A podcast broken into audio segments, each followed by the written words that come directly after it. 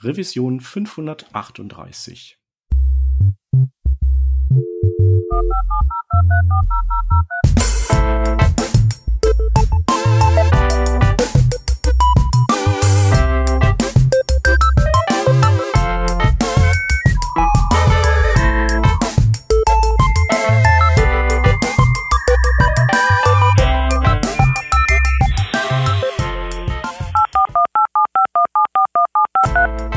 Der Partner der heutigen Sendung ist Language Tool. Language Tool ist ein intelligenter Schreibassistent für alle gängigen Browser und Textverarbeitungsprogramme. Durch modernste Technologie findet Language Tool mehr Fehler als vergleichbare Rechtschreibprogramme und bereichert jeden Text zusätzlich mit hilfreichen Grammatik- und Stilvorschlägen in über 20 Sprachen, darunter zum Beispiel Englisch und Deutsch. Ich selbst schreibe viele E-Mails in Englisch und da ist es sehr, sehr hilfreich, manchmal Synonyme vorgeschlagen zu bekommen oder auch die richtige Zeichensetzung zu beachten, um Missverständnissen vorzubeugen. Alle Informationen, die ihr zu Language Tool sonst noch haben wollt, findet ihr auch unter languagetool.com slash workingdraft. Da gibt es auch direkt die Basisversion zum Ausprobieren und ein kostenloses Nutzerkonto könnt ihr euch auch erstellen. 20% Rabatt gibt es außerdem auf das Premium-Abo, wenn ihr also sagt, hey, das ist was für mich dann schaut euch das mal an. Alle Infos unter languagetool.com slash workingdraft. Danke an Language Tool für die Unterstützung der heutigen Sendung.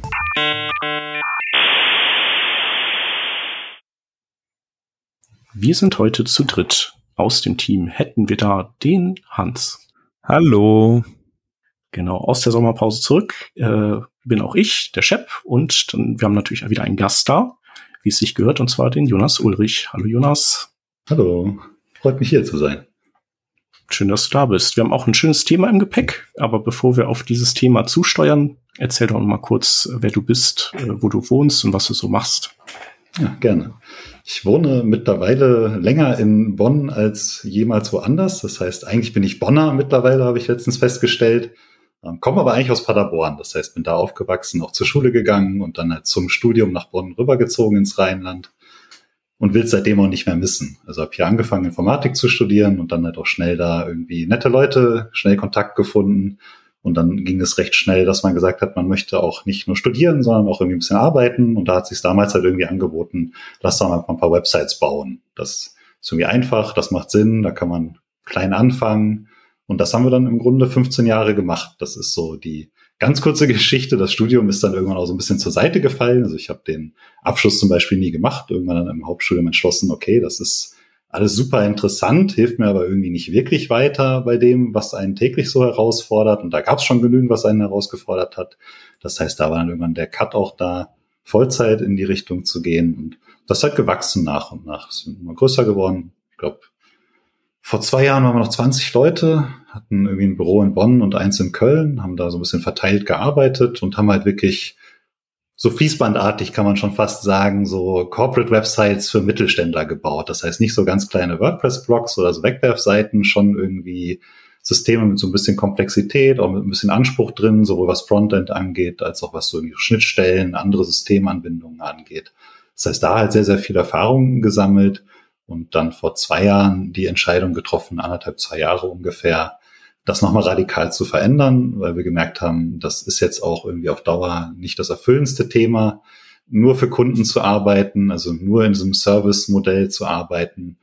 Das wird auch schwieriger, der Druck wird da immer höher. Das heißt, wenn man irgendwie einen gewissen Anspruch dabei auch vertreten möchte, wird das auch schwerer, den zu argumentieren bei dem Preisdruck, der da teilweise herrscht das waren alles so Gründe dafür zu sagen, okay, was kann man denn vielleicht machen, was man wirklich gut kann, was man auch gerne macht und wo auch wirklich alle dran Spaß haben. Und das war dann so für uns der Aufhänger damals zu sagen, lass doch mal irgendwie dieses Frontend-Thema, was uns schon immer irgendwie total umtrieben hat, da rauslösen und irgendwie ein Produkt draus machen, weil das, was uns da irgendwie als Problem täglich begegnet ist, haben wir dann damals gesagt, das kann ja nicht sein, dass das andere nicht auch haben. Also Ne, die Websites, die wir so sehen im Web, die sehen am Ende, wenn man so ein bisschen die Augen zusammenkneift, halt doch auch alle gleich aus. Also wie kann das denn sein, dass wir immer wieder neu anfangen? Das ist so ein bisschen so vielleicht der ganz ursprüngliche Aufhänger dafür zu sagen, lass doch mal überlegen. Genau, das vielleicht so als kurzer Abriss. Äh, als Einwurf von mir, also NRW Connection ist hier erstmal äh, strong am Start auf jeden Fall heute.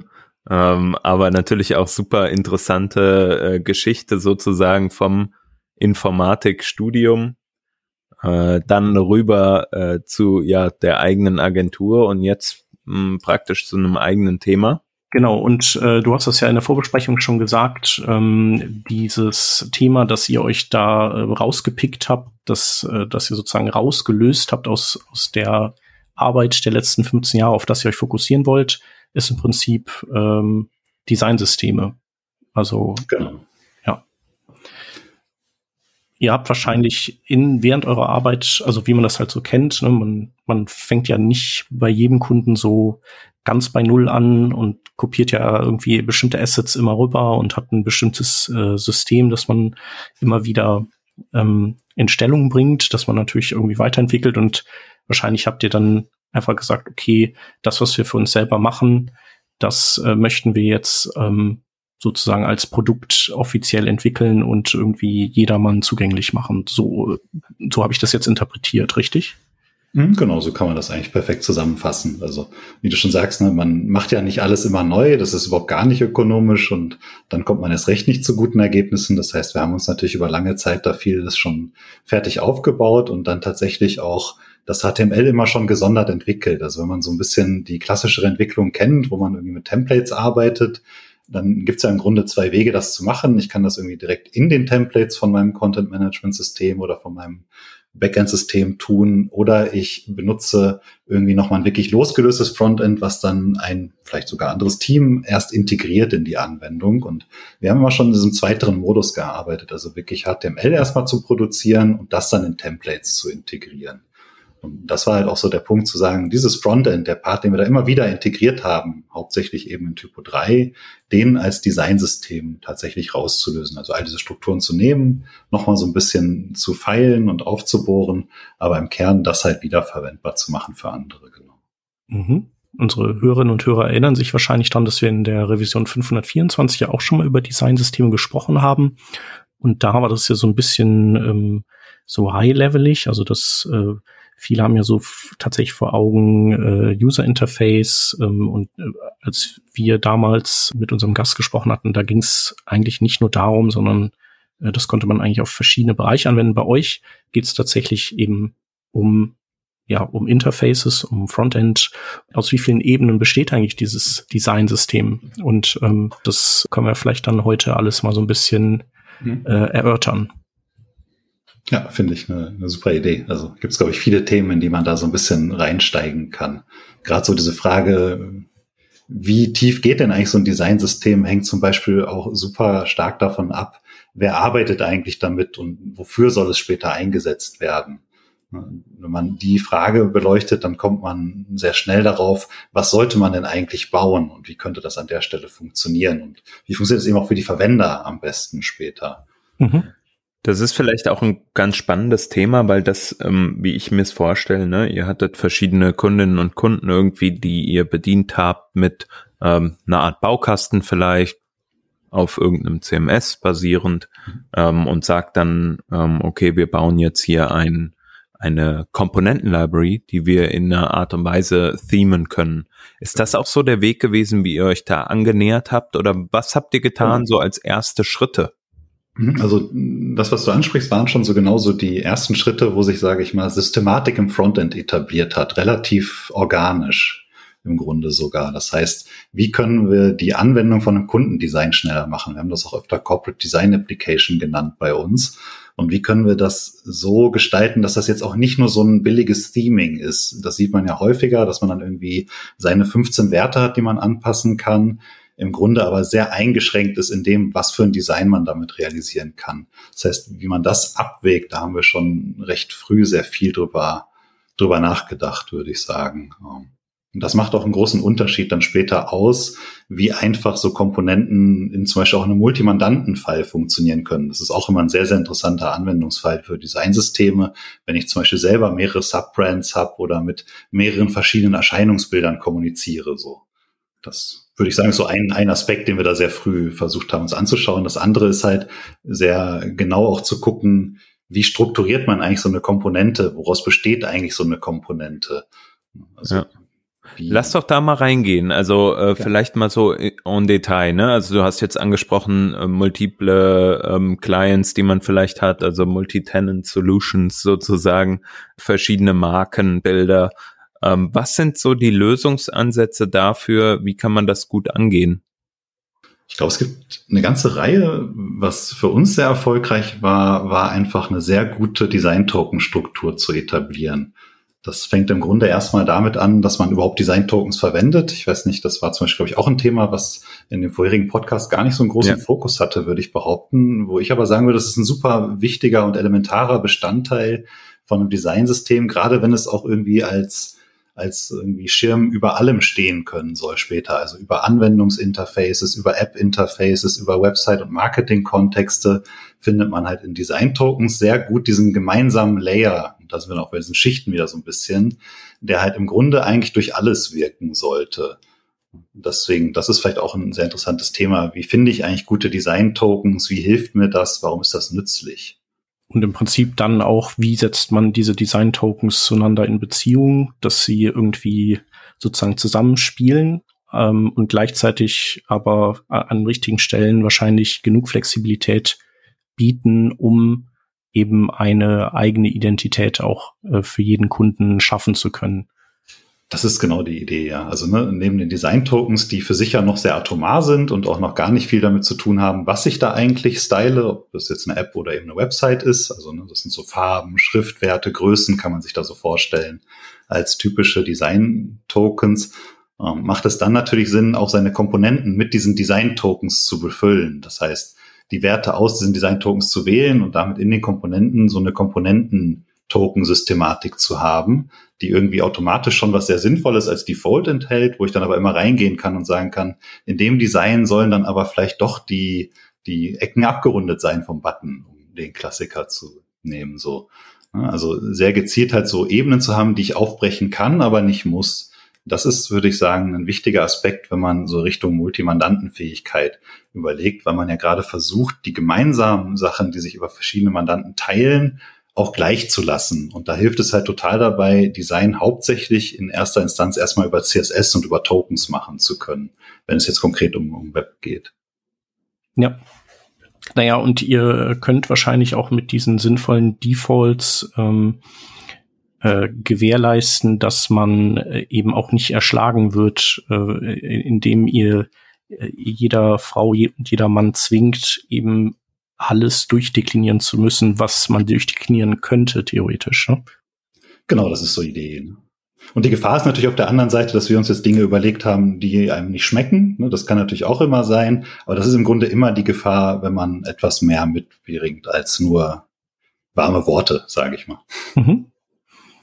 Genau, und ähm, du hast es ja auch schon angedeutet, ihr denkt ja auch so auf verschiedenen Ebenen, was ähm, was euer Produkt angeht, äh, mhm. auch in, in Richtung des, des Designs, ist ja letztlich einfach der Entwurf der, äh, der Oberfläche, mit der man dann in sozusagen äh, arbeitet. Und ähm, da hast du ja vorhin schon angedeutet, dass ihr auch ähm, so die Leute ein bisschen in den Blick nehmt, von, also von denen ihr glaubt, dass sie damit arbeiten müssen. Und für uns, also wir als Entwickler, wir denken natürlich, das sind tendenziell auch andere Entwickler, die damit arbeiten, aber ich glaube, bei euch ist das so ein bisschen anders. Ne? Also ihr seht nicht nur Entwickler als Benutzer, richtig? Genau, also ne, es gibt da, glaube ich, ganz verschiedene Zielgruppen, an die sich ein Designsystem richten kann. Und letztes Mal war es ja so ein bisschen, würde ich sagen, der Kontext eine sehr große Firma, ein Konzern und wie kann das dort abgebildet werden? Das hat dann sehr, sehr viel mit Stakeholder Management und Governance zu tun. Wie holt man die richtigen Leute ab? Wir finden es aber interessant, auch gerade zu überlegen, wie etwas kleinere Firmen als diese halt auch davon profitieren könnten. Und das sind dann noch eher die, die sich mit unseren Erfahrungen aus der Agenturzeit decken, wo wir eben gesehen haben, dass gerade so Mittelständler ab so 100 Mitarbeitern, die etwas, ein bisschen was Digitales haben, die haben dann halt auch schnell mehrere Touchpoints im Web, also irgendwie ihre Haupt.com-Seite, ein Karriereportal haben die meisten irgendwie noch im Portfolio, ein Blog und da hat man dann sehr schnell auch schon dort Medienbrüche und einfach nicht mehr so eine schöne durchgehende User Experience und das wird da durchaus mittlerweile auch relativ hoch bewertet schon. Es fehlen halt nur so ein bisschen die Antworten, wie man das dann richtig angehen kann. Also da findet man dann sehr viel Theoretisches zu, sehr viele Blog-Einträge und Videos.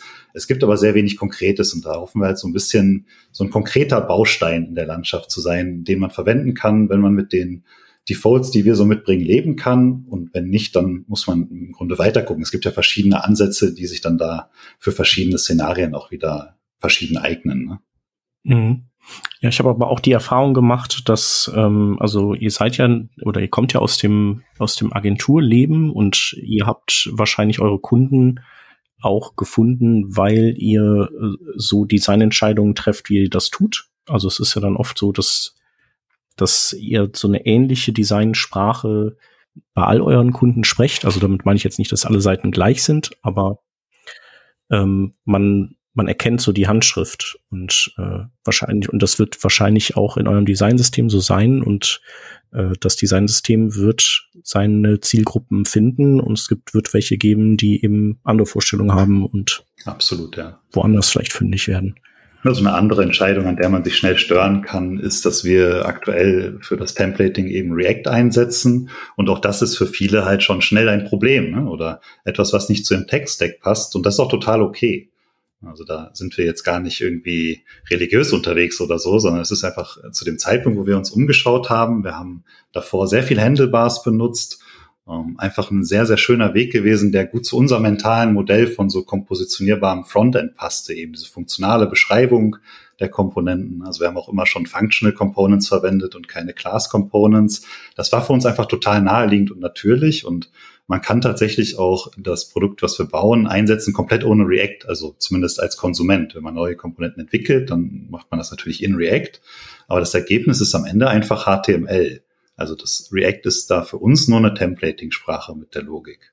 Okay, das heißt im Prinzip das, das Endergebnis ist so ein äh, Server-Side-Rendered äh, Komponente. Kann es sein. Ne? Das ist dann eine Möglichkeit, das Ganze zu nutzen. Also entweder man geht hin und Server-Side rendert React tatsächlich, was eine Möglichkeit ist. Man kann das auch interaktiv als React-Kontext im Browser nutzen. Was wir aber auch haben, wir haben so ein Projekt, was wir gerade mit der, mit der Ruhr-Uni Bochum machen. Das ist ein bisschen größer. Die sind halt noch sehr klassisch aufgestellt. Die nutzen halt Drupal für alles, was sie bauen. Und da ist es halt total wichtig, dass die so ein bisschen Bootstrap-mäßig nachher einfach HTML integrieren können.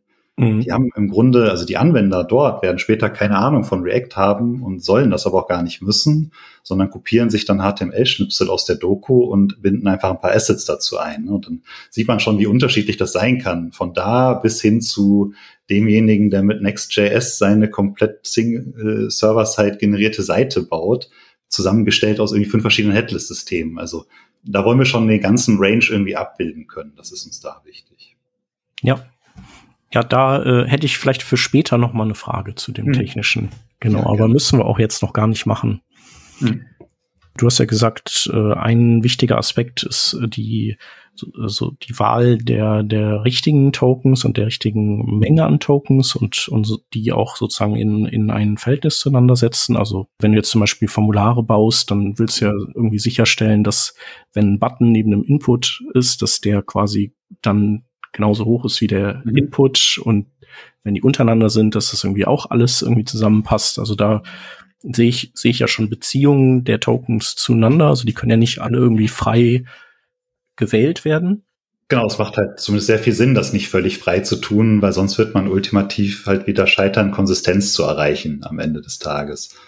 Das heißt, da macht es super viel Sinn, dass Token sich auf der einen Seite gegenseitig referenzieren, wie du es gerade angesprochen hast. Also man eben, wenn man eine Komponente anlegt und es geht irgendwie um vertikalen Abstand, dass man irgendwie so eine gemeinsame Baseline darunter hat. Also sowas wie die Hauptsizes. Das kennen wahrscheinlich auch viele aus anderen Systemen, dass man dann irgendwie so eine Skala wie zwei, vier, sechs, acht hat oder irgendwie eine Fibonacci-Folge. Da gibt's ja auch ganz verschiedene Meinungen, was da gut ist für so eine Abstandsskala. Was wir nur dann sagen, was halt wichtig ist, ist dabei nicht zu bleiben und nicht nur diese Basic-Skala zu verwenden, sondern eben hinzugehen und auch semantische Werte für sich zu finden. Wenn wir jetzt über zum Beispiel Abstände reden, unterscheiden wir da zum Beispiel genau diese Dinge wie, ist das ein Inline-Abstand oder ist das ein vertikaler Fließtextabstand, um damit halt einem Entwickler das zu vereinfachen, wenn er eine Komponente baut, halt den richtigen Wert zu verwenden. Bei Farben ist das immer noch offensichtlicher. Also da gibt es dann sowas wie eine Color Primary, die halt da muss ich nicht mehr wissen, welcher Farbwert dahinter steht. Das ist aus der Sicht abstrahiert an der Stelle für mich. Und das ist, was wir halt semantisch an der Stelle nennen. Das heißt, du hast halt deine Text-Colors, deine Interface-Text-Colors, die Background-Colors, die zusammenpassen, wo man Accessibility gewährleisten kann. Das sind so spannende Themen, die in diesem Design-Token-Umfeld eben davon abhängen, wie man diese Semantik aufbaut am Ende des Tages. Eine Frage, die ich mir stelle, ist, wie kommen wir überhaupt dahin? Ne? Das, das bedeutet ja ziemlich viel Zusammenarbeit. Ich denke mal gerade so zwischen Designbereich und, und Frontend-Bereich ist da extrem viel Absprache notwendig. Du hast eben das Beispiel gebracht, ne, äh, diese Standardgrößen, die wir vielleicht haben, verschiedene Pixelgrößen, aber auch vielleicht Tokens, die aufeinander aufbauen, ne, zweimal Token X und so weiter. Wie habt ihr euch dem Thema angenähert? Hm, also wie du es schon vermutest, ist es halt super interdisziplinär. Das heißt, in unserem konkreten Fall hat es auch sehr, sehr viel Reden mit unserem Designer zu tun gehabt. Das heißt, eben das, was er im Grunde in seinem Designprogramm ja auch immer schon gemacht hat, mehr oder weniger, halt zusammen zu formalisieren. Also so ein bisschen zusammen zu überlegen, wie nennen wir denn das Ganze? Wofür steht das? Wofür ist das da? Also diese ganzen gemeinsames Verständnis zu stärken. Also eben darüber reden, wofür nutzt er das, wofür ist das nützlich für ihn, was wäre dann auch der korrekte Name, der eben zum Beispiel Entwickler nachher sagt, das ist der Token, den du da und dafür verwenden solltest. Also eben diese gemeinsame Systematik zu finden, würde ich sagen, ist der wichtigste Punkt. Und dann hängt es halt viel davon ab, wie viel hat der Designer schon in so systematischer Art gearbeitet? Ne? Also jemand, der selber schon Figma nutzt, ist wahrscheinlich sehr tief schon drin, bis zu den Knien, manchmal schon zu tief gefüllt so ein bisschen. Ähm, während jemand anders vielleicht da noch in Photoshop ganz klassisch Pixel-Designs baut. Ne? Je nachdem sieht, glaube ich, die Diskussion, die man da anfangs zu führen hat, ganz unterschiedlich aus. Und ich würde sogar sagen, dass die Art der Zusammenarbeit ganz unterschiedlich aussehen kann, ohne dass das eine richtig oder falsch wäre oder das andere jetzt besonders richtig oder falsch ist. Hm. In unserem Fall war es sehr, sehr viel Austauschen durch diesen Agenturkontext halt, ne, oft dieses Branding-Thema, also wie können wir schnell uniques Design im Branding hinkriegen, ohne sehr viel Aufwand damit zu haben. Ne, weil klar, irgendwie, wir hatten es vorhin ja schon kurz, eine gewisse gemeinsame Sprache haben diese Seiten natürlich und ne, wir versuchen, dass es hoffentlich die Sprache des Webs ist, die da so ein bisschen der gemeinsame Nenner ist an der Stelle. Wir sind auch sonst immer schon großer Verfechter von Content Design gewesen, also möglichst viel Design über seinen Content zu machen und nicht so sehr über sein Interface, weil das Interface halt eher auch, ja, das ist halt Mittel zum Zweck. Ne? Das sollte nicht im Vordergrund stehen eigentlich, wenn es um die Darstellung von Informationen, Zugänglichkeit von Informationen geht. Das heißt, wenn man sich moderne Websites anguckt, da ist so viel Design auch in den meisten guten Websites gar nicht mehr drin. Das Design steckt in Illustrationen, steckt in Animationen, in bewegten, kleineren Dingen, aber nicht so sehr in Interface-Design. Mhm. Ja, dennoch nochmal dieser, dieser Punkt davor. Also was ich mir besonders schwierig oder auch aus meiner Erfahrung heraus, was besonders schwierig ist, ist, glaube ich, diese also zum Beispiel eine Frage, wann ist ein Token ein Token oder wann ist es vielleicht auch ein statischer Wert? Ja, was ist ein Token? Und wie lebt das über die Zeit? Also äh, beispielsweise, man hat irgendwie äh, eine, eine bestimmte Font-Size mhm. und stellt jetzt fest, ach, eigentlich müsste das ein Pixel mehr sein. Mhm. Aber vielleicht hängt davon noch viel, viel mehr ab, sozusagen. Und wir müssen ein Designsystem ganzheitlich äh, sozusagen mhm. erneuern, ja, oder an, an einer bestimmten Stelle nachbessern. Äh, wie schaffen wir das, ähm, das dann auch versioniert halt sozusagen auf die Seiten auszurollen, auf denen das Designsystem ähm, ähm, ja verwendet wird, mhm. vor allem cross across multiple teams sozusagen, also ja. in verschiedenen äh, Teams und mit verschiedensten Designs. Ja, das ist eine gute Frage und ich glaube, es wird immer so Designänderungen geben, die quasi so einen Erdrutsch an weiteren Änderungen nach sich ziehen, wenn man über so Interface-Design redet, weil irgendwie jetzt ist die Schrift so groß, jetzt sieht alles nicht mehr luftig genug aus, jetzt müssen auch alle Abstände wachsen und schnell ist man irgendwie vom Hölzchen aufs Stöckchen gekommen und fasst doch wieder alles an im Grunde ich glaube, es ist halt wichtig zu sehen, dass es am Ende auch nicht um so eine hundertprozentige Konsistenzpolizei oder so geht dabei, sondern im Grunde man einfach versucht, mit möglichst einfachen Mitteln, die man den Leuten an die Hand gibt, mehr Konsistenz zu erzeugen. Das heißt, in dem Fall, den du ansprichst, der Rollout über ganz viele potenzielle Kunden äh, oder Projekte bedeutet halt auch Abstriche zu machen in diesen Projekten und halt überall einzeln zu entscheiden, wie weit macht es denn Sinn, jetzt so eine Systematik auch in so einem System reinzuspielen. Und entsprechend schnell lässt sich dann auch so eine Änderung zentral ausrollen. Ich glaube, dieses, ich drücke einen Knopf und alles updatet sich, ist halt eine ziemliche Utopie. Das wird wahrscheinlich hm. nie so wahr werden. Deswegen hm. ist, wir zumindest wesentlich wichtiger, darauf hinzuweisen, dass das eine Utopie ist und eben diese kleineren Schritte zu motivieren, zu sagen, auch eine kleine Verbesserung ist eine Verbesserung. Und iterative Verbesserungen, wissen wir ja auch mittlerweile, sind halt ganz gut, um nach und nach sich an ein gutes Ergebnis ranzuarbeiten, ohne so ein riesen Luftschloss zu bauen. Also ich würde halt als Hauptrat mitgeben, halt einfach starten und nicht zu viel wollen und zu viel probieren am Anfang, sondern hm. wirklich, was sind die Hauptwerte, die da in meiner speziellen Situation wichtig sind? Womit habe ich mich immer rumgeschlagen? Und wie kann ich die formalisieren? So. Hm. Ja, also ich, ich denke auch, dass, was du eben genannt hast, diese, diesen Common Ground irgendwie mhm. zu etablieren, ne? Also sowohl zwischen den Leuten, ähm, die das umsetzen im Engineering als auch im Design, ähm, auf der einen Seite, aber auf der anderen Seite auch den äh, Leuten, die nachher die Stakeholders sind, sei es jetzt Kunden oder ähnliches, ne? Zu sagen, was du eben sagtest, ja, vielleicht ist es nicht möglich zwischen allen Webseiten 100% Konsistenz zu erreichen, aber schaut mal, folgende Vorteile hat es, wenn wir es an einer anderen Stelle so und so lösen. Ähm, und dadurch kriegen wir es halt hin, andere äh, ja, Synergien zu nutzen.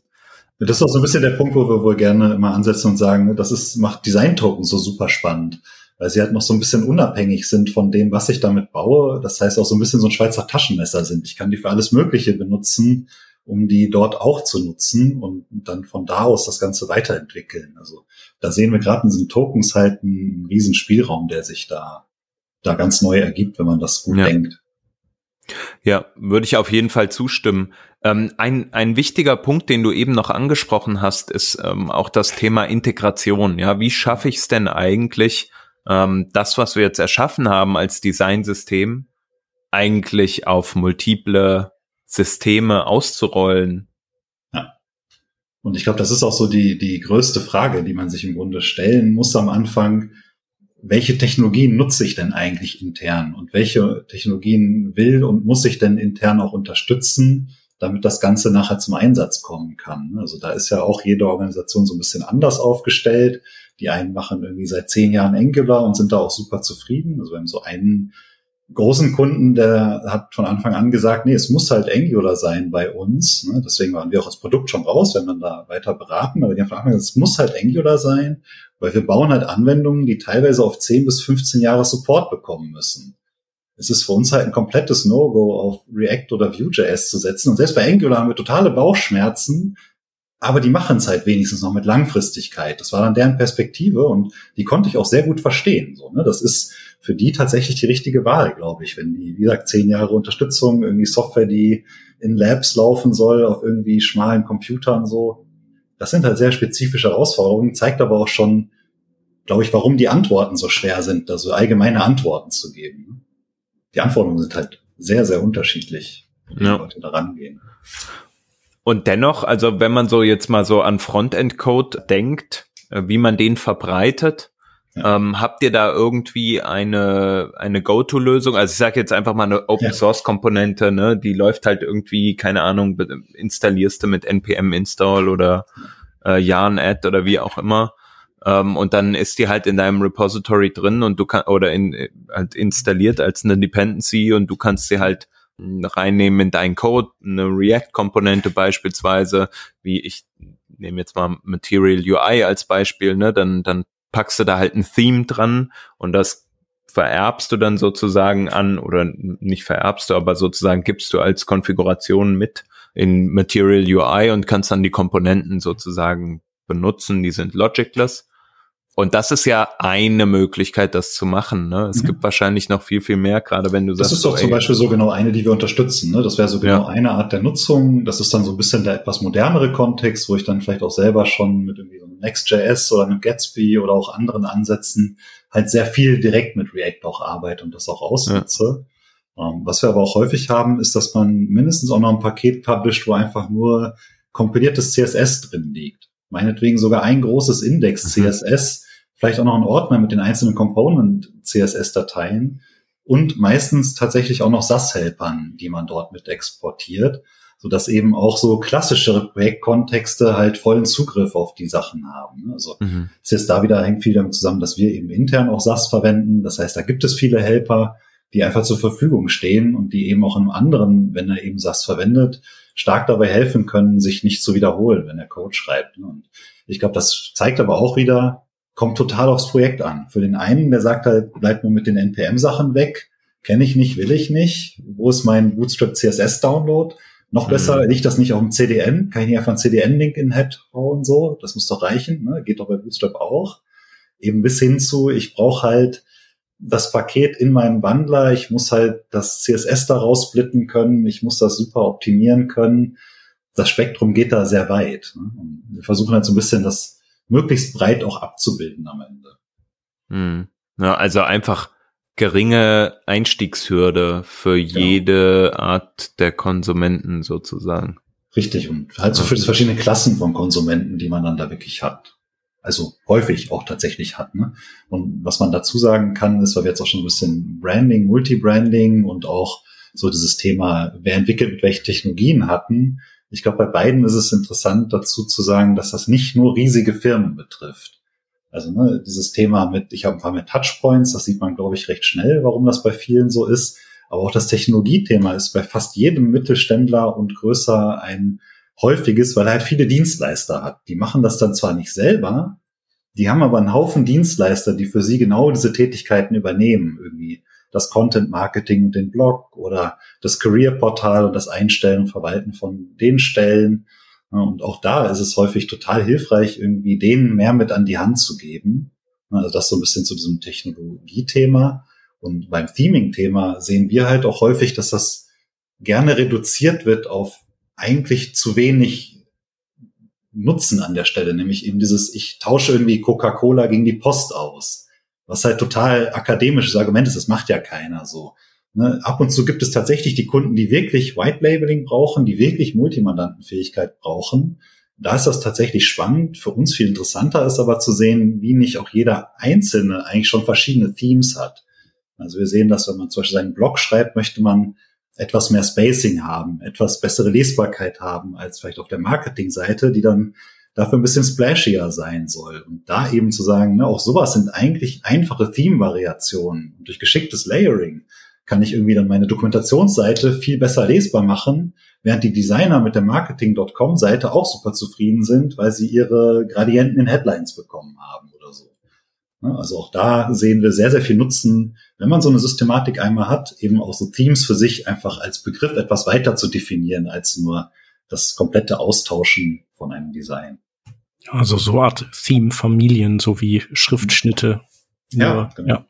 Mhm. Ja, irgendwie, ne, Les super Lesbarkeit ist dann das eine und das andere ist irgendwie mit ganz viel Schatten. Ich bin nicht der Beste, was so das. Mhm.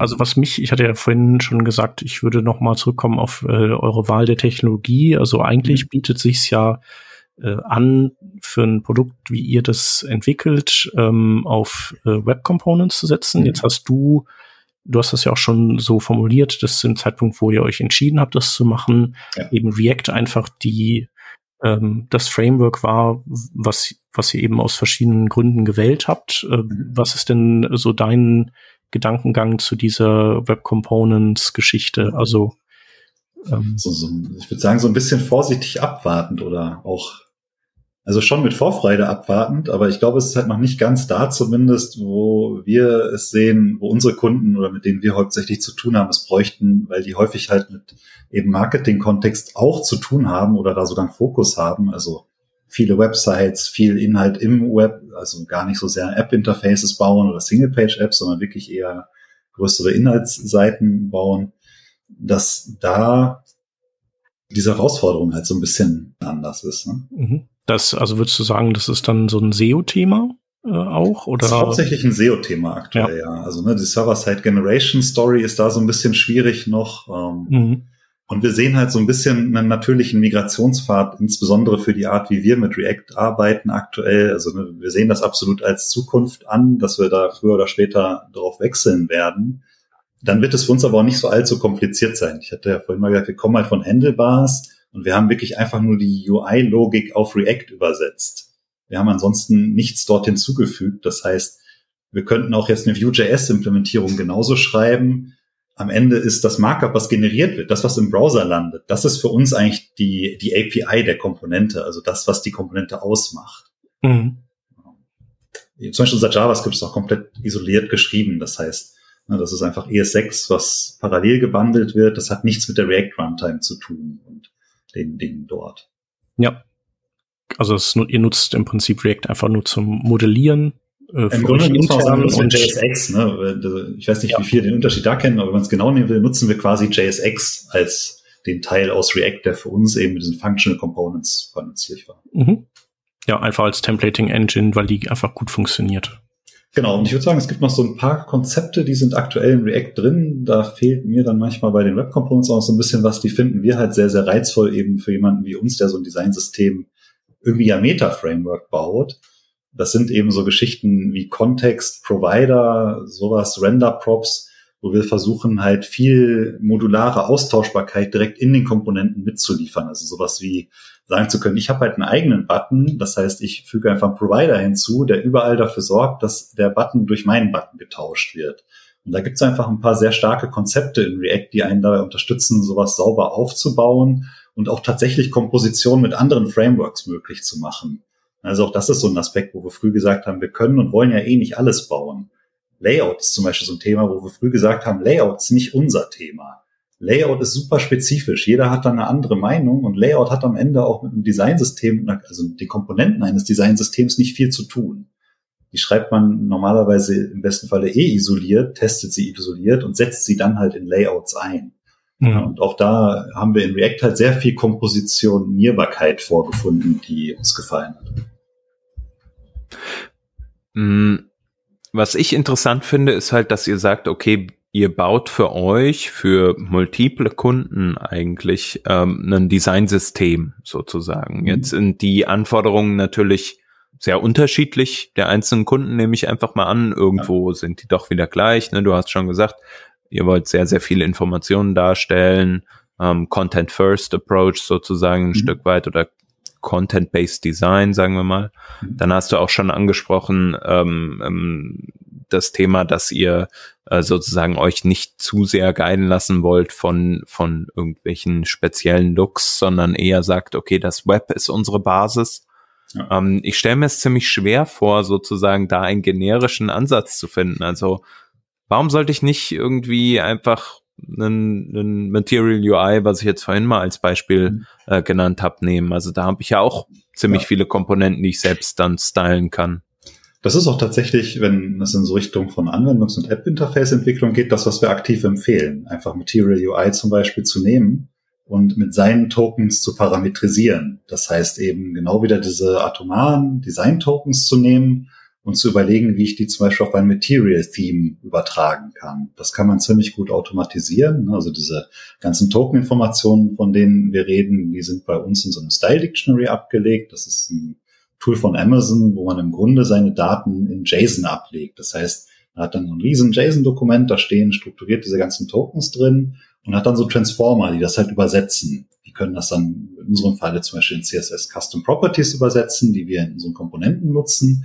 Die können aber auch zum Beispiel das in ein Bootstrap-Theme oder ein Material UI-Theme übersetzen, indem man halt diese Werte nimmt und an die richtigen Stellen reinplackt an der Ort. So, das ist auch, wo wir sagen, ne, wir werden niemals die Komponenten in einem Material UI in der Qualität generieren können. Das macht doch gar keinen Sinn, darauf zu setzen, wenn es um eben Anwendungsinterfaces geht, wo es noch viel wichtiger ist, dass die User Experience gut ist, dass gelernte UI-Pattern da sind. Das ist noch viel wichtiger in einer Anwendung als auf einer Website, wo dann doch häufig doch auch irgendwie der Branding-Aspekt und so eine größere Rolle auch spielen darf, tatsächlich, ohne die Information direkt schlechter zu machen. Ne? Ähm, deswegen sehen wir da so ein bisschen mehr Spielraum, was so persönlichen Ausdruck seiner Marke angeht, während man in so Applikationsinterfaces eher sparsam damit sein sollte, ehrlich gesagt, und sich damit begnügen sollte, seine Farbe an ein, zwei Stellen zu kriegen.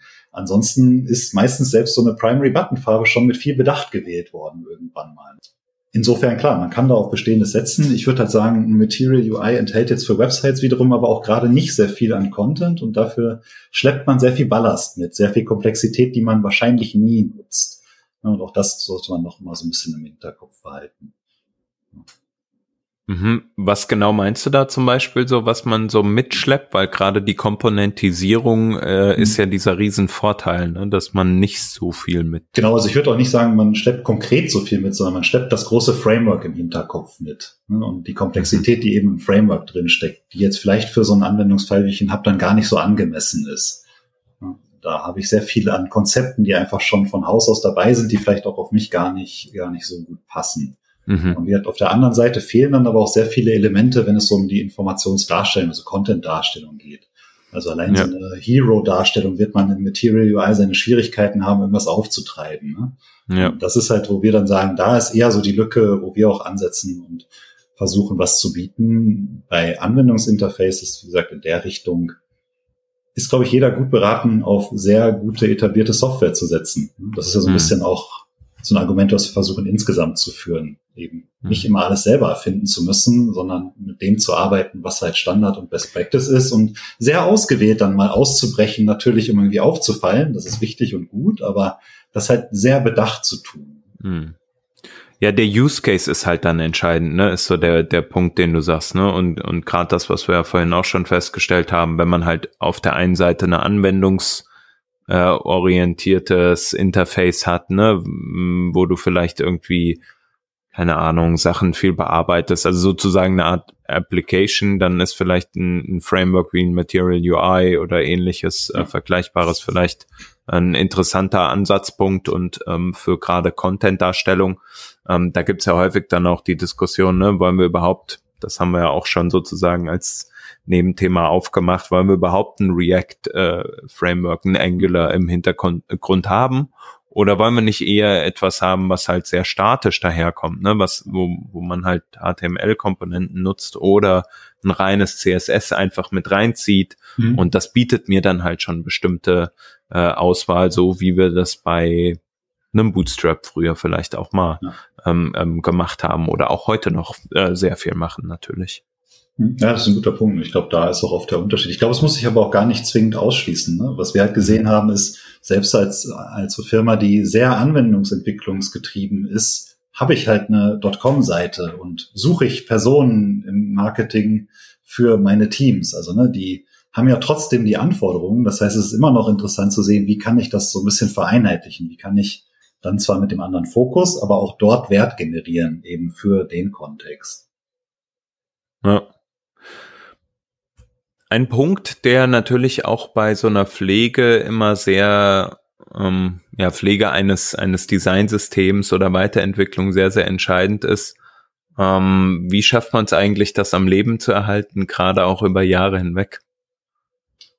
Ja, das ist äh, wahrscheinlich gar nicht so leicht zu beantworten, weil ich nicht weiß, wie viele es schon gibt, die schon über Jahre hinweg konsequent ein Designsystem pflegen. Also gefühlt ist es immer noch ein sehr, sehr junges Thema. Ich lese auch häufiger so dieses, so diese Meinung, dass jedes, also die ersten zwei, drei Designsysteme, die schmeißt man eigentlich weg, so, bevor man dann das erste baut, mit dem man zufrieden ist. Ich weiß nicht, ob das wirklich so extrem ist. Ähm, aber ich glaube, so den ersten, zweiten Versuch, den legt schon jeder hin und macht mhm. erstmal nicht den richtigen. Deswegen hoffen wir auch, dass wir da so ein bisschen vielleicht bei helfen können, dass man dann so ein paar Dinge am Anfang nicht erst selber falsch machen muss, um sie zu lernen. Ähm, Nichtsdestotrotz, ich bin so ein bisschen skeptisch, dass es schon so viele Designsysteme gibt, die auch schon sehr lange leben. Deswegen wird sich das, glaube ich, auch noch zeigen müssen, wie die Langlebigkeit aussieht. Ich glaube, am Ende hängt es von der Adoption ab. Also wie viel wird das Ganze genutzt und aus welchen Gründen? Also wenn es aus den richtigen Gründen viel verwendet wird, dann haben wir eher aus den Projekten, wo wir es dann kennen, der, der Daniel, mit dem ich das mache, kommt aus dem Reisekonzern. Die haben sehr früh angefangen, Designsysteme aufzuziehen. Bei denen war es eine Grassroots-Bewegung, die ursprünglich da den Anstoß gegeben hat.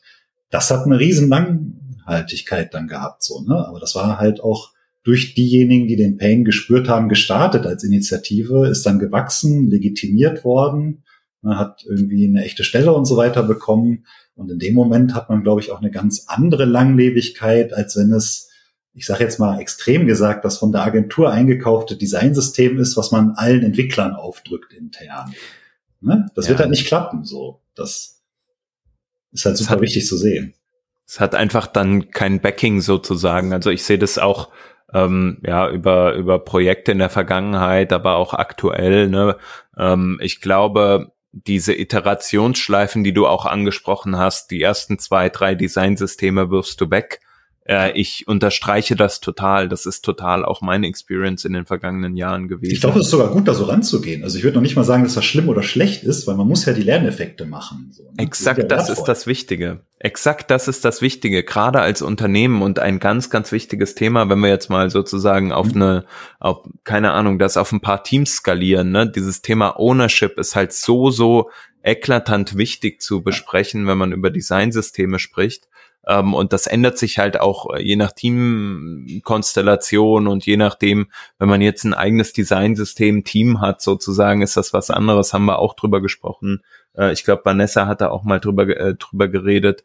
Ähm, im Vergleich zu, wie ist das eigentlich, wenn ich das in einem, äh, wenn, wenn die Teams beispielsweise anders konstituiert sind, ne? wenn man sagt, okay, wir machen hier ein Federated Team und du hast halt irgendwie Abgesandte aus jedem Team, die dann am Designsystem mitarbeiten. Mhm. Ich glaube, ein Gedanke, ähm, den, den wir jetzt aktuell ähm, beispielsweise bei uns auch wieder ähm, verstärkt verfolgen, was ich auch in der Vergangenheit bei einem anderen Unternehmen, bei dem ich war, schon so äh, miterlebt habe, was sehr gut funktioniert, ist das Thema einfach das als Open Source Projekt anzusehen sozusagen. Also die gleichen Patterns das die gleiche Arbeitsweise zu verwenden wie ein Open Source Projekt.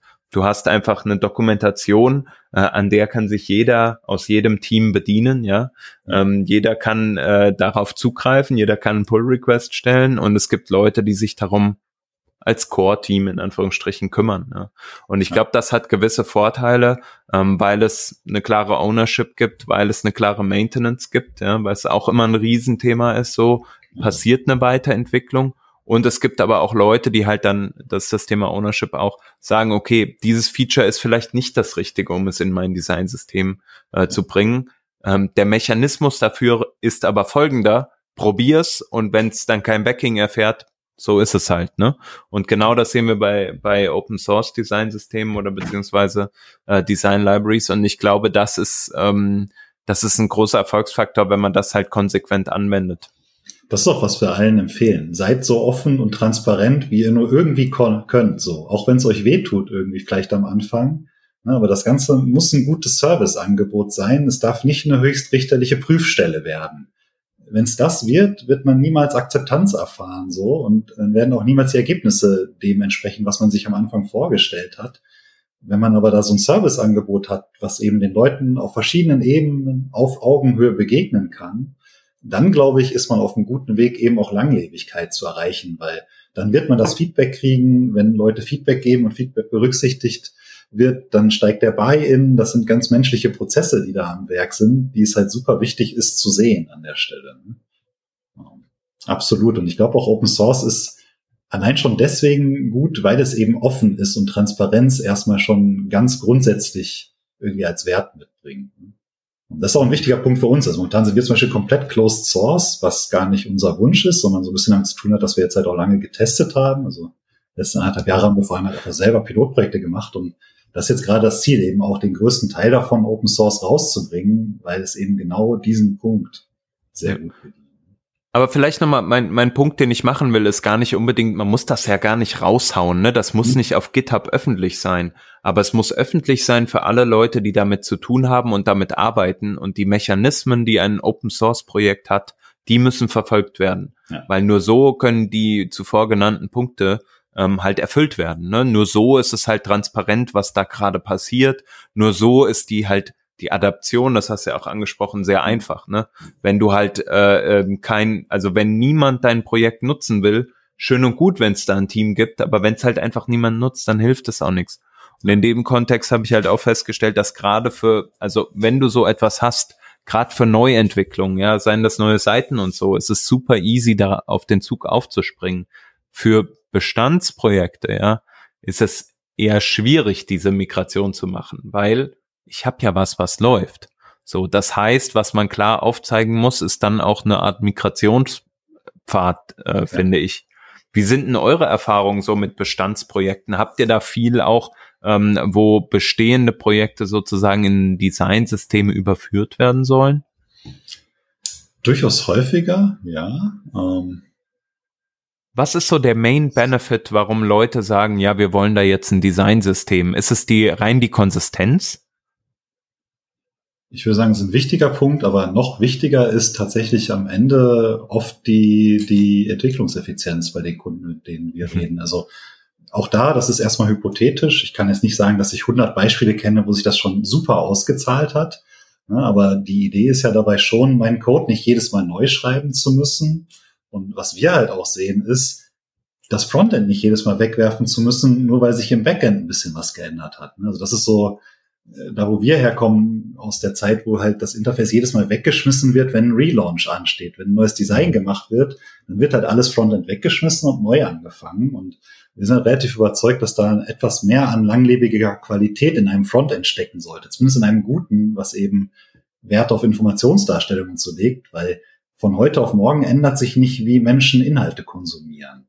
Das heißt, es wäre schon etwas merkwürdig, wenn sich durch ein Redesign meine komplette Seite verändert. Da wäre ich auch sehr skeptisch, ob dann der Designer vielleicht auch nur was macht, damit es besonders anders aussieht, ohne da jetzt besonders gute Begründungen für zu haben. So. Also so ein bisschen auch dieses ne, Frontend-Qualität etwas länger zu denken als nur bis zum nächsten Relaunch ist auch irgendwie ein Part davon.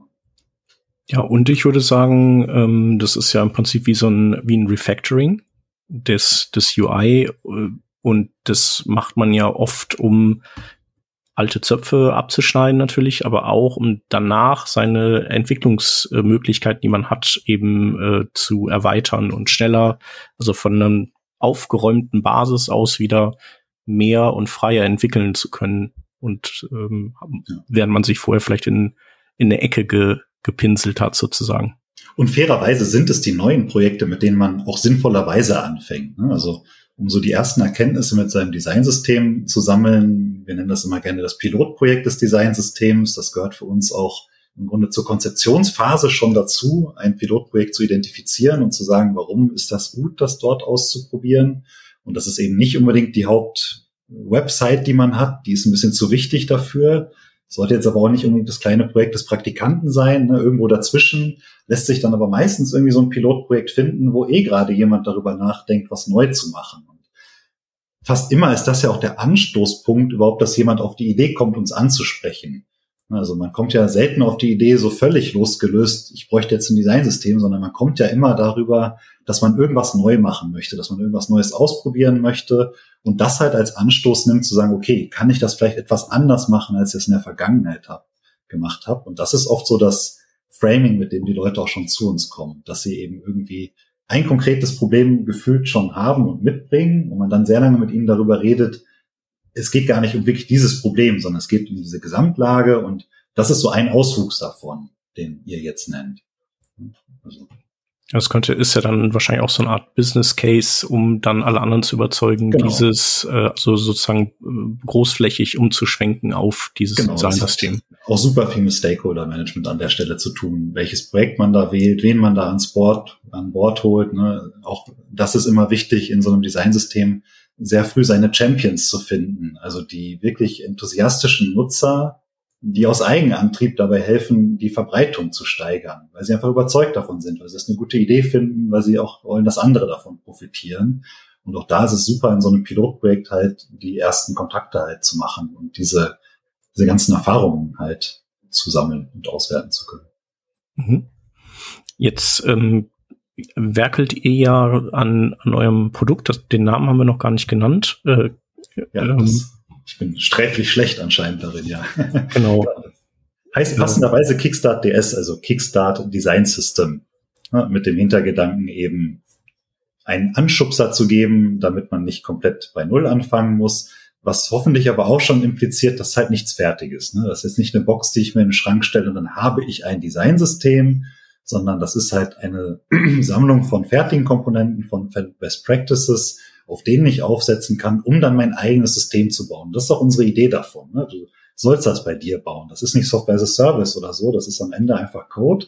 Dann schreibe ich mein eigenes Repository, mein eigenes Designsystem und treffe auch meine eigenen Entscheidungen. Ich nutze das, was ich nutzen möchte, das, was ich nicht brauche, lasse ich halt liegen. So, ja, das ist unsere Idee davon. Ähm, Genau, und äh, also worauf ich gezielt habe, ist, ähm, du äh, hast ja gerade auch beschrieben, dass, ähm, dass das ja nur der Anfang ist und man äh, so ganz viel danach auch äh, im Team arbeiten muss, um das am Leben zu halten, um das äh, zu etablieren, um Akzeptanz zu schaffen und das irgendwie so in, in den Alltag einzubauen dieser dieser Firma. Und ähm, ist das ist das auch sowas, ähm, was ihr dann auch zusätzlich eben anbietet? Also, dass man nicht nur bei euch äh, sozusagen die, das Rüstzeug bekommt zum Loslegen, sondern dass ihr äh, auf Wunsch Leute auch äh, stark oder vielleicht dann auch mal weniger stark an die Hand nehmt, dass, dass ihr in einem engen Austausch seid oder eben, dass man mit euch einmal im Monat mal irgendwie über die Probleme spricht. Macht ihr sowas auch? Also, das ist eine super gute Frage, weil es, tatsächlich machen wir davon sogar sehr viel aktuell noch, was eben mit dem frühen Produktstadium zu tun hat. Ne? Wir haben jetzt noch nicht die ausgefeilten Dokumentationen und so weiter. Das heißt, es bedarf auch einfach ein, eines gewissen Austausches aktuell noch mit potenziellen Verwendern. Das heißt, wir sind da eigentlich immer in sehr direktem Austausch und genau wie du es gesagt hast, es geht halt von parallelem Coaching und Mitaufbau, auch wirklich Übernehmen von Entwicklungsaufgaben hin, aber auch zu so rein Joe-Fix-basierten Geschichten, wo man zum Beispiel Teil von so einem Design-Ops-Team ist und einfach immer mal wieder mit dabei sitzt und das mitbegleitet, weil da eben noch sehr viel Bedarf herrscht. Langfristig ist das natürlich nicht unser Ziel. Also wir wollen möglichst wenig Beratung machen, wenig, möglichst wenig pro Kunde tun müssen für hm. unsere Lösung. Ja, das skaliert halt dann nicht. Halt, genau, ne? das ist am Ende natürlich der Punkt. Und ich hatte es vorhin kurz so angerissen, aber das Ziel ist halt auch, das meiste davon Open Source zu haben, weil wir eben sehen, genau die Punkte, die wir jetzt schon ganz viel beleuchtet haben. Ne? Also man möchte ja sehen, was steckt da drin, man möchte wissen, welche Entscheidungen sind da getroffen, man möchte das eigentlich auch ausprobieren, bevor man es das erste Mal real verwendet, wenn man Entwickler ist. Zumindest die meisten, die ich kenne, haben da so ein Bedürfnis, erstmal selber reinzugucken, bevor sie dann das irgendwie im Team empfehlen oder so. Ähm, das sind halt aus unserer Sicht super wichtige Punkte. Was wir zukünftig versuchen zu monetarisieren, sind eben genau diese Inhaltskomponenten. Also so sehr reiche Komponenten für die Darstellung von Inhalt. Also so ein Hero-Element, was zum Beispiel schon genau die richtigen Optionen hat. Ich kann mir die Box, die da drin steht, von links nach rechts schieben, wenn das Bild es nötig macht. Wenn ich die Farbe invertiere, dann greift die Designsystematik und alle Farben und Buttons, die da drin stecken, sind auch richtig mit invertiert. Also da für einen sehr schmalen Euro quasi einen Haufen Komponenten zusätzlich kaufen zu können, aber mhm. gar nicht zu müssen. Das ist so die, die Grundidee, wo das hingehen soll. Na, und dann, klar, ist es nicht mehr so möglich, mit jedem Einzelnen so viel zu sprechen. Das sollte auch eigentlich nicht das Ziel sein bei einem guten System. Das sollte dann schon durch seine Dokumentation das meiste davon abdecken können. Mhm. Ja, oder dass man irgendwie sowas macht wie äh, bei Mailchimp geht das ja zum Beispiel auch, mhm. dass wenn sich jemand irgendwie da auf äh, eine bestimmte Liste draufsetzt, dass man dann sozusagen vorprogrammieren kann, okay, nach einem Monat kriegt, kriegt er eben die, die Geschichte, also sagen wir mal, nach einem Monat haben die Leute die Basics, die, die ganzen, die Nomenklaturen und so alles verstanden und dann kann man die mit dem nächsten Thema konfrontieren. So Prozess im Grunde so ein bisschen. Ne? Genau, also ich glaube, so sowas stelle ich mir auch ganz gut vor. Ob die das dann natürlich alle machen oder nicht, das liegt dann an denen, aber eben, äh, dass, dass die da noch so ein bisschen quasi auf, auf über einen Zeitstrahl gestreckte weitere Guidelines einfach äh, bekommen, so um, um selber auch einfach sich weiterzuentwickeln. Ja, das ist eine gute Idee. Also machen wir so noch nicht aktuell, aber es ist tatsächlich was, was glaube ich da sehr, sehr interessant sein könnte, ja. Ja. Ja, aber äh, auf jeden Fall äh, ein cooles Projekt. Ähm, genau, gibt's jetzt nicht so viel. Also mir fällt sonst nur noch, also ich, ich hab, muss so ein bisschen an vielleicht noch an Tailwind UI denken. Ich weiß nicht, ob ihr mhm. das kennt. Das werden wir auch äh, häufig mit verglichen. So. Also ah, ja. Ich kann auch sel selber gerne noch ein paar nennen. Ich bin da gar nicht, ja. nicht schüchtern, auch ja, andere zu nennen. Wir haben halt auch sehr viel geguckt natürlich und mhm. haben halt auch ähnlich jetzt nicht super viel gefunden tatsächlich. Also es gibt eben so die ganz großen, was ich noch nennen würde, daneben, neben irgendwie so eine Material und auch so ein End-Design ist ein Riesensystem, was viel genutzt wird, auch eher Application-heavy so von den Komponenten. Was so ein bisschen in unsere Richtung geht, ist in Teilen so ein Chakra-UI, kann man sagen. Also auch mhm. ein React-basierter Ansatz, der sehr auch in diese Steaming-Richtung geht. da geht halt aber auch Theming und diese ganzen Themen gehen dann nicht so sehr tief. Also das ist gefühlt eher so ein bisschen an Enthusiasten gerichtet, an Tüftler und Semiprofessionelle. Ich weiß nicht, ob ich jetzt einem Team empfehlen würde, sein gesamtes Designsystem interdisziplinär darauf aufzubauen.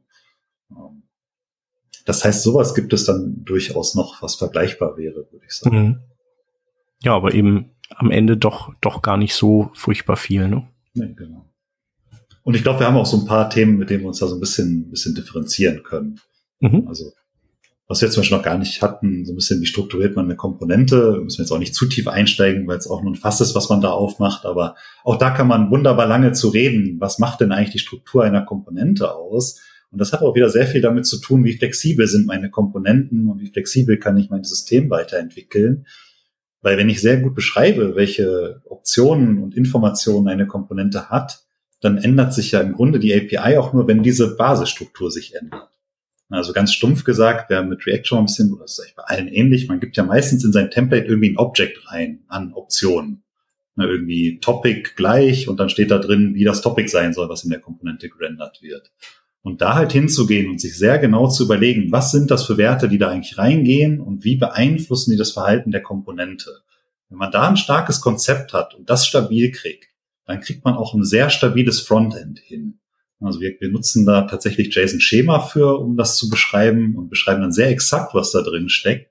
Und das ist halt total interessant, weil man das halt leveragen kann. Wir nutzen das, um Integrationen zu automatisieren. Also zum Beispiel hinzugehen und ich weiß nicht, inwiefern ihr so Headless CMS-Systeme kennt. Viele von denen haben so Konfigurationslayer, wo man sehr JSON-Schema ähnlich im Grunde die Struktur seines Content-Schemas beschreibt. Und das ist halt was, was wir dann aus dem JSON-Schema der Komponenten automatisiert generieren können. Du hast im Grunde ein Plug-and-Play, so ein fast so Low-Code-mäßige Möglichkeit, deine gut definierten Komponenten einfach automatisch in einem Page-Builder-Interface verwenden zu können. Und da sehen wir halt die wirkliche Macht, die da noch drin steckt in dem ganzen Bereich, wenn man eben mal auf die richtigen Strukturen gekommen sind. Das ist auch das, wo ich sagen würde, da würde ich mir am meisten wünschen, dass es da insgesamt mehr gäbe. Also da finde ich, ist halt auch die Frontend-Welt insgesamt einfach leider so ein bisschen unstrukturiert und ich weiß auch gar nicht so genau warum eigentlich. Also während das irgendwie bei Backend-Frameworks und so weiter, da gab es immer dann sehr schnell sehr viel Standardisierung, auch so was inhaltliche Aspekte durchaus angeht. Im Webbereich ist das irgendwie gefühlt immer bei dieser Wegwerfmentalität geblieben. Wir fangen halt neu an. Und es ist auch irgendwie okay, dass wir jedes Mal neu anfangen. Ja, gebe ich dir auf jeden Fall recht, ja. Das ist äh, das ist irgendwie Kraut und Rüben in dem Bereich. Ja, cool.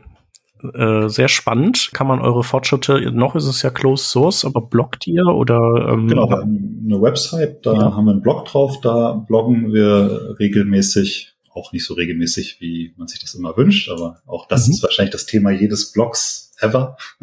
Ja. ähm, genau, wir sind auf Twitter aktiv, wir sind irgendwie bei LinkedIn aktiv, wir haben einen kleinen Discord, ähm, wirklich kleinen Discord aktuell noch.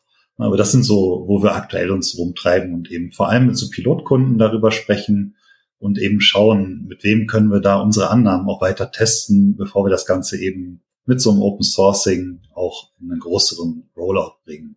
Um mir einfach schon so ein bisschen sicher zu sein, dass wir da jetzt nicht totalen Quatsch raushauen. Ne? Mhm. Das einfach selber so ein bisschen gedogfoodet zu haben. Vorher war da von Anfang an unser Ansatz. Ja, das macht auf jeden Fall Sinn. Ähm, Habt ihr denn irgendwie ein Gefühl dafür, wie lange äh, ihr braucht bis zu diesem Punkt?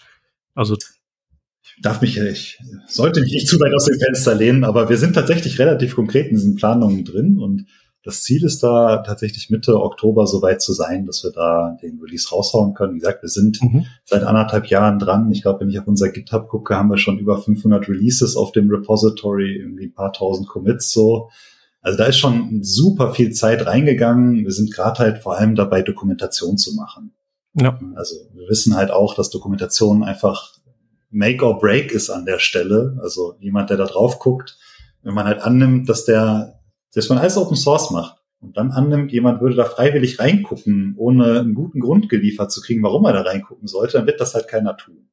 Ja. Deswegen auch dieses Thema, Entwickler wollen kein Marketing, halte ich auch für ein Mysterium. Sie wollen gutes Marketing. Sie wollen korrekt abgeholt werden und dann an die richtige Stelle gebracht werden. Wenn das der Fall ist, ist zumindest für mich definitiv so, bin ich sogar großer Freund von Marketing. habe ich gar kein Problem. Ja, stimme ich auf jeden Fall zu. Also wenn man kein, äh, keine gute Website zum Produkt hat und kein, keine ausreichende Dokumentation. Wir sagen das hier immer wieder, wenn wir über neue Tools sprechen. Ne? Ähm, wo findet man die Dokumentation? Braucht man ja heute nicht mehr sagen, weil es gibt keine äh, Tools ja. mehr, die keine gute Dokumentation haben, die du nicht sofort über einmal googeln findest. Ja, und das ist, ist denke ich, sehr wichtig. Die kann man doch auch per JS-Doc-Annotationen generieren eine gute so, Dokumentation. Die wird besonders qualitativ. Ja, ja, genau. Da macht sich das Marketing von allein. Genau. Ich glaube, eine, Sen eine Sendung, die ich mir äh, mal wünschen würde, ist wirklich nochmal über so äh, Komponenten-Setup zu sprechen. Ne? Mhm. Wie schreibt man das, äh, eine Komponente, das, was du eben sagtest, ne? Wie mhm. trennt man vielleicht auch eine Logik von der von der Anzeigelogik sozusagen, von der Funktionalität? äh, von dem, wie ich meine Daten abfrage. Aber ich glaube, das müssen wir echt in der extra glaub, Das ist halt ein extra Fass nochmal, aber finde ja, ich auch super genau. spannend und auch da super leidenschaftlich, was das Thema angeht, weil ich glaube halt, dass das ein Riesenhebel ist, den man da hat und dass da gerade mhm. Design-Tokens und CSS-Properties einen riesen Unterschied spielen in dem, was heute möglich ist. Also ein weiteres Thema wäre für mich noch Container Queries, wo ich auch lange mhm. drüber reden kann, was halt einfach einen riesen Unterschied in der Art, wie man mit Interface entwickeln kann, macht, den der ist fast schon revolutionär so ein bisschen an der Stelle der Schritt. Da haben wir jetzt die Teaser auf jeden Fall äh, ähm, aufgebaut ähm, genau. für etwaige Nachfolgesendungen. Ja, machen wir aber auf jeden Fall. Ist super spannend. Ich glaube auch die Vanessa, die findet sowas auch immer mega. Genau. Wir sind also, auch in Kontakt mit ein paar ganz interessanten Firmen, wenn es um diese, wie baut man eine Komponente auf, weil wir, ich finde, eigentlich ist das ein weiteres Ökosystem-Thema. Das ist ja kein Thema, was nur wir lösen könnten. Und jede Lösung, die wir produzieren, wird immer eine relativ schlechte sein, weil sie halt vor allem von uns und ein paar Leuten drumherum genutzt wird, aber eben nicht diesen großen Effekt eines Standards mit sich bringt. Ne? Also der David hatte auch OpenUI, glaube ich, in seinem Podcast genannt. Mhm. Und das finde ich ist super interessant, ist halt super am Anfang. Ne? Also hinzugehen und zu sagen, können wir denn nicht wirklich so ein bisschen mehr noch standardisieren als nur ein Dropdown? So. Und da sieht man schon, wie schwer das ist, überhaupt nur so ein bisschen über das Dropdown hinauszugehen. Ja, definitiv. Ähm, nee, aber lass uns das äh, gerne machen. Super spannend. Ich glaube, das könnte eine lange Sendung werden. Auch. Und äh, mit sehr vielen interessierten Hörerinnen und Hörern. Ja, cool. Genau. Aber, aber vielen Dank erstmal für die heutige Ausgabe mit dir. Ja, ebenso. Das äh, hat auch super viel Spaß gemacht, war auch äh, super spannend. Wir wünschen euch viel Erfolg, auf jeden Fall. Ja, danke ihr macht das genau richtig. Und äh, ich werde das auch einfach ein bisschen verfolgen. Ja, super. Ja, hat mich auch sehr gefreut, dabei gewesen zu sein, als wirklich langjähriger Hörer und Fan der Sendung. Kann ich auch noch mal das Lob weitergeben, dass ich die Sendung wirklich sehr, sehr gerne höre, eben genau, weil sie so ein bisschen, ihr habt es, glaube ich, in irgendeiner Ankündigung auch als Kaminfeuer beschrieben, an dem man sitzt und sich einfach ein bisschen austauscht. Ich glaube, das ist halt genau der, der richtige Vibe für so einen Podcast, damit das sich auch angenehm anhört und nicht einfach nur eine Schulstunde ist. Also finde ich immer sehr angenehm. Ja, vielen Dank. Vielen Dank. Sehr, sehr cool. Und danke, dass du da warst, Jonas, ja, äh, und wir uns zu dem Thema austauschen konnten. Ja. Es wird sicher ähm, noch die ein oder andere Gelegenheit für weitere Themen geben. Super. Alles klar. Dann verabschieden wir uns für diese Woche und äh, hören uns nächste Woche wieder. Bis dann. Bis dahin. Tschüss. Ciao. Tschüss.